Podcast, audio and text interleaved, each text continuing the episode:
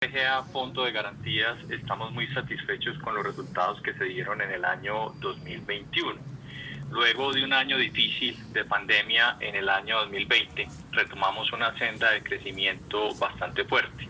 Si tú recuerdas, en el año 2020, el segundo trimestre, pues muchos de los intermediarios de crédito y el comercio en general tuvo que cerrar sus puertas. Ya en el 2021 se dio un eh, rebote de la economía, el cual nosotros creemos es muy positivo, un crecimiento por encima del 10% en el Producto Interno Bruto del país refleja ese crecimiento. Y nosotros estuvimos muy alineados con ese crecimiento y tuvimos un incremento incluso por encima del 50% en, nuestros, en, el negocio de las garantías de consumo.